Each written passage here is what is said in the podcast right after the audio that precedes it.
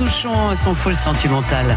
Sur France Bleu Isère, les sentiers alternatifs avec Nathalie Malochet euh, depuis, euh, bah, depuis septembre hein, euh, pour mettre en, avant des actions menées par les collectivités, le tri des déchets, le recyclage des, de- des objets, des vêtements par exemple. C'est la dernière fois qu'on va retrouver les sentiers alternatifs pour, pour cette année. On va du côté aujourd'hui de faire un tour du côté de Varassieux pour y retrouver Hugues. C'est un jeune homme de 19 ans. Il est jeune, hein, il a repris l'exploitation il y a quelques mois euh, les biquettes des champs-barans. Il est temps de le retrouver aux côtés de Nathalie Malochet et du troupeau. Alors euh, Hugues, euh, on va sortir le troupeau avant Voilà. de démarrer toute chose. Allez. Donc combien de chèvres vous avez Hugues? Donc là, j'ai 44 chèvres qui font du lait en ce moment, et après, j'en ai quelques-unes autres qui n'ont pas fait de cabri, du coup, elles n'ont pas de lait pour le moment. Mais normalement, euh, l'année prochaine, ça devrait en avoir une cinquantaine. Bon, elles sont assez hésitantes. hein. Oui, oui, il faut, faut que je les appelle. Allez, Biquette Viens là, Biquette Allez, hop On va commencer à descendre. Oui. Allez, Biquette Viens là Allez Vous avez une belle exploitation Hugues. hein. Vous êtes tout jeune, vous avez 19 ans, c'est ça? C'est ça, oui. Bah, j'ai passé le bac l'année dernière. Et euh, en fait, c'est l'exploitation sur laquelle j'étais en stage. Et à la fin de mes stages, bah, mon maître de stage a pris sa retraite. Et euh, vu que c'était une exploitation qui me plaisait bien, euh, je me suis dit eh, pourquoi pas tenter de, de la reprendre. Allez, Biquette, viens là. Biquette, allez hop. Donc, euh, vous êtes installé depuis le mois de novembre dernier, hein, donc c'est quelque chose qui est tout à fait récent. Hugues, euh, vous avez fait le bon choix. Vous êtes euh, heureux de ce que vous faites aujourd'hui. C'est une affaire qui a bien démarré, qui marche bien. Oui, bah c'est vrai que je suis super content. Moi, déjà, c'est ce que je voulais faire. Puis, au fur et à mesure qu'on le fait, on, est de plus en plus content, j'allais dire. Alors, c'est pas pas facile tous les jours, j'allais dire, mais bon, quand on est là, avec travailler avec des animaux, c'est quelque chose de vraiment spécial, surtout des chèvres. Enfin, moi, je trouve que la- on a un rapport avec euh, une chèvre aussi bien qu'avec euh, un chien ou un animal de compagnie. C'est, c'est voilà, c'est attachant. c'est- Elle en- ressent les émotions, c'est ça, la oui, chèvre? oui, bah on le voit. Moi, les jours où je suis un peu pressé, un peu énervé, des fois, bon, ça arrive. Hein, et ben, on le voit. Les chèvres, elles sont stressées, elles font des bêtises, elles veulent pas monter à la salle de traite. euh, alors que les jours où on est calme, bah voilà, elles viennent, elles se font caresser. Ça ressent vraiment euh, nos sentiments à nous. Et aussi, on voilà, euh, on dit souvent que les animaux ressemblent à leur maître. Bah, peut-être aussi, euh, si, si moi je suis énervé, elles seront énervées. Ouais. Si je suis Mais là, vous êtes tout, tout tranquille et elles le sont, effectivement. voilà, aujourd'hui c'est une journée tranquille, c'est pas comme les journées de marché où on court un peu dans tous les sens. Et du coup, voilà, oui, euh, elles sont calmes, ça va. Elles ont pas fait trop de bêtises en sortant. Des fois, euh, il faut les chercher une par une. Euh, elles essayent de s'arrêter sur les arbres parce qu'elles aiment bien manger les arbres. Donc, euh, oui, oui. Encore, moi, j'ai pas de potager, mais des fois, s'il y a des, des choses bien qui ont l'air plus appétissantes que de l'herbe dans le potager, elles hésitent pas, elles y vont, même si elles ont pas le droit.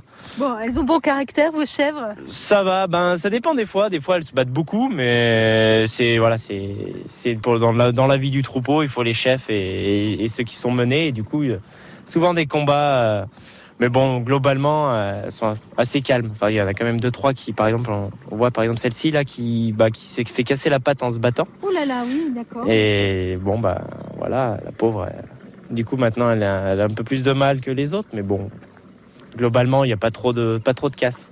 Vous travaillez seul, Hugues? Alors, euh, j'ai eu un bon coup de main de ma famille, mais sinon, oui, je, je suis seul. Alors, je travaille beaucoup avec ma sœur aussi, qui, qui elle va, va venir travailler avec moi dans les années à venir. C'est l'objectif. Pour le moment, elle fait ses études.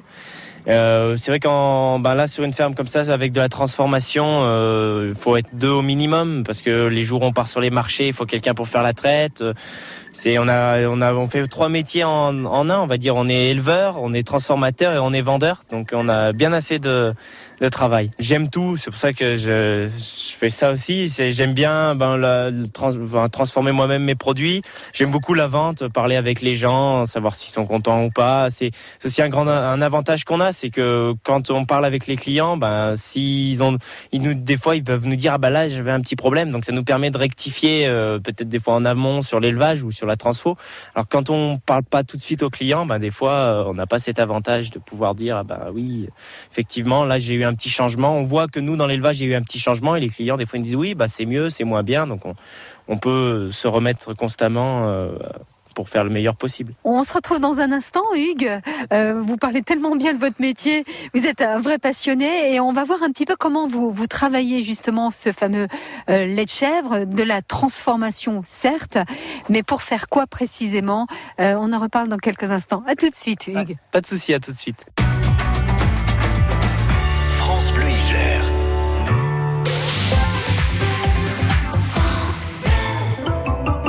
Bricolez, vous jardinez, vous entretenez régulièrement votre maison Il vous reste forcément des pots de colle, de peinture, des sacs d'engrais ou des insecticides entamés. Ces produits génèrent des déchets chimiques. Surtout, ne les jetez pas à la poubelle Samedi 6 juillet de 10h à 17h, EcoDDS organise pour vous une grande collecte des déchets chimiques. Le bon geste tri si vous n'allez pas à la déchetterie. Rapportez vos déchets chimiques sur le parking Castorama de Bron. Liste des produits concernés et infos pratiques sur ecodds.com.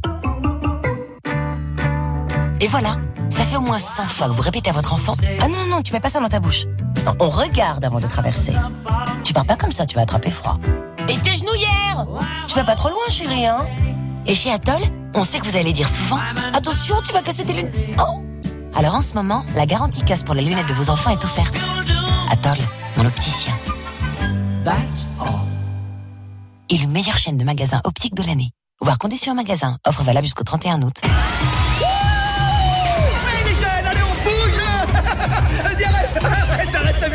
Tout là Voilà, en fait juste, juste, les gars, je voulais vous dire que même pendant vos vacances, vous pouvez recycler vos petits appareils électriques dans les meubles de collecte présents dans les grandes surfaces C'est pas beau ça Eh ben, allez, on reprend Cet été, libérez-vous l'esprit. Faites le vide dans vos placards, caves et greniers en recyclant vos appareils électriques hors d'usage. Toutes les solutions de recyclage sur écosystème.fr. France Bleu Isère. À nouveau sur les sentiers alternatifs avec Hugues Avaracieux et Nathalie Malochet, un jeune homme de 19 ans. Il y a encore un an, il passait son bac et aujourd'hui il se retrouve à la tête d'un troupeau de 45 chèvres. Il a repris l'exploitation de son ancien maître de stage. Le nom de son exploitation, les Biquettes des Champs-Barans. C'est joli ça. Hugues a réalisé son rêve malgré quelques difficultés rencontrées et avec l'aide de ses parents. Il s'en sort à merveille. Sa jeune sœur de 16 ans le rejoindra bientôt, elle aussi, après son bac, pour travailler à ses côtés. Hugues, vous faites tout de A à Z, de l'élevage, vous l'avez dit, de la transformation, euh, la vente également, ce bon lait de chèvre avec vos 45 chèvres qui, qui en produisent euh, au quotidien. Vous faites de la transformation, donc euh, du fromage évidemment, euh, toutes sortes de fromages, Hugues. Alors euh, nous sur les fromages pour le moment on fait donc juste des fromages qui qu'on appelle lactiques, donc euh, type Saint-Marcelin. Alors le Saint-Marcelin c'est du vache, mais on a à peu près le même process de fabrication. Donc après on a différents affinages, donc on va du fromage frais euh, au fromage bleu, donc il y a plus d'un mois, et même des fois pour les amateurs des séchons bien forts. Après on fait un peu des faisselles, on fait aussi des après différentes formes de fromage, mais celui qu'on fait le plus souvent donc c'est un fromage rond, une petite tome euh, type Saint-Marcelin. Bon, Roselyne, vous, vous avez en- envie de, suivre les, traces, les, pas de votre frère. Qu'est-ce qui vous donne aussi envie de travailler euh, bah, avec du vivant, hein, tout simplement, avec des animaux comme les chèvres? Ben, c'est tout particulièrement de travailler justement avec des animaux parce que souvent dans ma classe il y a des élèves qui travaillent pour euh, des cultures plutôt. Et moi ça me passionnerait moins de travailler avec des choses euh, vivantes quand même mais un peu enfin qui n'ont pas de sentiments ni rien. Alors que ben, les chèvres euh, c'est des animaux alors c'est autre chose quoi Mhm. Et puis il y a aussi un côté gourmand, j'imagine que vous aimez aussi ce que vous faites, et notamment euh, déguster les, les- les bons fromages euh, que vous réalisez avec votre frère, Hugues. oui oui tout à fait Hugues, euh, vous avez quelques anecdotes tout de même à nous raconter avec vos chèvres. Euh, Il y en a une en particulier, c'est euh, c'est la déléguée syndicale, je crois. Elle s'appelle Oui. comment? Bah c'est son nom, c'est la ah, déléguée. ah, carrément Oui, oui. euh, donc euh, c'est vrai que les chèvres, euh, ben maintenant je les connais toutes une par une. hein, donc euh, et puis il y avait celle-ci. Alors euh, c'était cet hiver quand elle, euh, au moment des mises bas. Euh, à chaque fois que je rentrais dans le bâtiment, euh, elle me courait après en, bêlant, bêlant, bêlant. Elle me regardait dans les yeux. Je- elle avait, on voyait qu'elle avait quelque chose à me dire. Alors moi, en rigolant, je me disais, bah c'est la déléguée syndicale tous les matins. Oh, t'es en retard. On a eu froid cette nuit. euh, c'est l'heure du repas. Et euh, je savais pas comment trop la faire taire parce que mais si je passais une demi-heure dans le bâtiment pendant une demi-heure, elle me suivait en bêlant. Et euh, donc bon, les chèvres, elles se battent beaucoup et donc euh, quand une chèvre embête l'autre, bah l'autre fait semblant de lui mettre un coup de corne. Alors moi, je, je me suis dit en rigolant, bah je vais faire pareil. Donc j'ai- j'ai fait semblant de lui mettre un coup de tête et ça l'avait calmé. Et bon, je me suis dit bon bah je vais être quand même plus gentil. Et du coup, je lui ai fait la bise. hein, bah, et donc la chèvre, elle a eu l'air très surpris, mais ça, ça lui, ça l'a fait taire ça lui plaisait. Et du coup, tous les matins, quand je rentrais dans le bâtiment, j'avais la chèvre qui me courait après. Et tant que je lui avais pas fait sa bise, euh, eh ben, elle arrêtait pas. Et puis, euh, en plus, au fur et à mesure, il y en a une deuxième, une troisième, une quatrième qui se sont mis à me courir après tous les matins. Et après, je me suis dit, bon, je vais arrêter euh, parce que sinon, euh, sinon, le matin, après, je vais devoir faire la bise aux 50 chèvres et j'aurai jamais fini. Et bon, elle s'est calmée, mais maintenant, elle vient toujours, avant de la traite, avant de monter sur le quai de traite, elle vient toujours demander sa petite caresse. Il faut que je la gratouille, que je lui gratouille le dos, les cornes, et après, elle monte. Mais sinon, elle montera pas avant. Voilà une belle affaire, une belle affaire de famille, Hugues et Roselyne. Oui, bah, c'est vrai que l'objectif de, là, de pouvoir travailler à deux, ça peut bah, permettre de, de se concentrer sur plus de tâches que moi tout seul, j'ai pas le temps de faire. Euh, ben, livrer d'autres endroits pour la vente ou même dans la fromagerie, ben, passer plus de temps en fromagerie. Et qui dit passer plus de temps, bah, dit dit souvent de faire des meilleurs fromages. euh, faire peut-être élargir la gamme. Euh, on- je pense à plein de choses qu'on peut faire avec du fromage de chèvre, vendre du, du cahier de chèvre. euh, ça, j'avais essayé. euh, donc vendre le cahier directement aromatisé, alors à l'orange, euh, au caramel, à la vanille. Ça se fait beaucoup en brebis et c'est super bon. Et en chèvre, c'était pas mauvais non plus. Mais bon, après c'est le temps qui me manque pour le moment tout seul. Donc c'est vrai que de pouvoir travailler avec Roselyne, ça va, ça va me permettre de dégager du temps pour faire d'autres choses, mieux, faire mieux. Mais et- c'est déjà pas mal hein, ce que vous faites. hein. Je les ai goûtés, moi, vos fromages, ils sont excellents. Bah, il faut dire merci à bah, la personne qui m'a appris à faire les fromages, qui, qui lui en a fait toute sa vie et qui était vraiment très réputé pour faire des bons fromages. Et J'espère euh, les faire aussi bien que lui. ou- ouais, ils sont délicieux. Euh, Dites-moi, vous êtes l'un des plus jeunes hein, euh, de la région à faire ce que vous faites? Je, je sais pas, oui, peut-être. Enfin, c'est vrai que l'âge légal, j'allais dire, pour s'installer, c'est 18 ans. Donc il y en a encore qui peuvent, être, euh, qui peuvent s'installer avant moi. Voilà, moi j'ai eu énormément de chance. C'est surtout ça que je, je retiens, c'est que j'ai eu, voilà, même les banques quand elles m'ont suivi, elles auraient pu me prendre pour un fou quand euh, bah, j'avais 18 ans, toujours pas le permis de conduire, j'étais encore à l'école, j'avais pas le bac. Quand j'ai commencé à monter mon projet, ils auraient pu me dire, ah bah monsieur, euh, vous reviendrez quand vous aurez le bac, quoi. Euh, Et non, non, ils ont, bon, ils ont cru en mon projet, donc euh, c'est vrai que j'ai eu énormément de chance là-dessus. Mais bon, j'ai été bien aidé aussi. En tout cas, nous, on a eu beaucoup de chance de vous rencontrer aujourd'hui. Merci à vous, Hugues. À bientôt. Merci beaucoup, à bientôt. Au revoir, Roselyne. Au revoir. Merci Nathalie. Pour retrouver les bons produits de Hugues le vendredi après-midi, directement à la ferme, et puis euh, les marchés de Grenoble, le marché Hoche le samedi matin, le mardi après-midi, le marché Hébert, et puis enfin, lors de permanence, le mercredi après-midi au magasin de producteurs Nos-Champs, au rond-point de Les, euh, les Cancières à Émeux, sur la route nationale, quand on va vers Valence. Les sentiers alternatifs reviendront à la rentrée, à partir de fin août avec Nathalie Malochet. Ils parlent tous comme des animaux, de toutes les chattes, ça parle mal. 2018, je sais pas ce qu'il faut, mais je suis plus qu'un animal. J'ai vu que le rap est à la mode et qu'il mange mieux quand il est sale. Bah faudrait peut-être casser les codes, une fille qui l'ouvre, ce serait normal. Balance ton quoi Même si tu parles mal des filles, je sais qu'au fond t'as compris. Balance ton quoi Un jour peut-être ça changera. Balance ton quoi Donc laisse-moi te chanter. Aller te. Moi je pas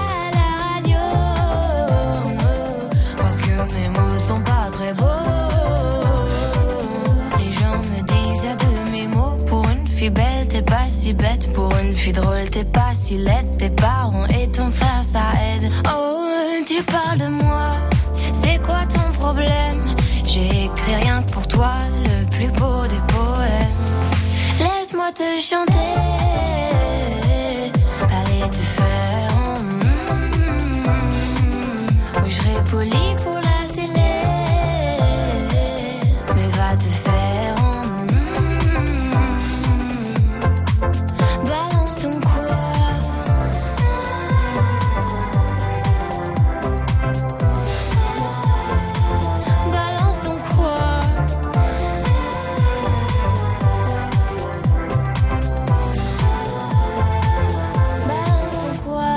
Un jour peut-être ça changera.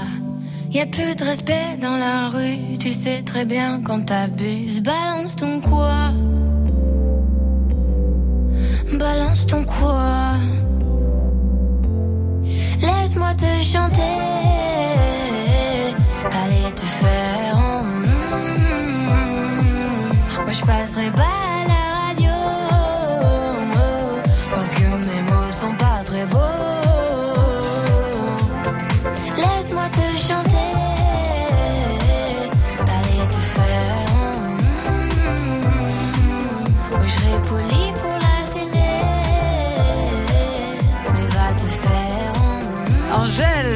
Ton quoi à l'instant euh, sur France Isère.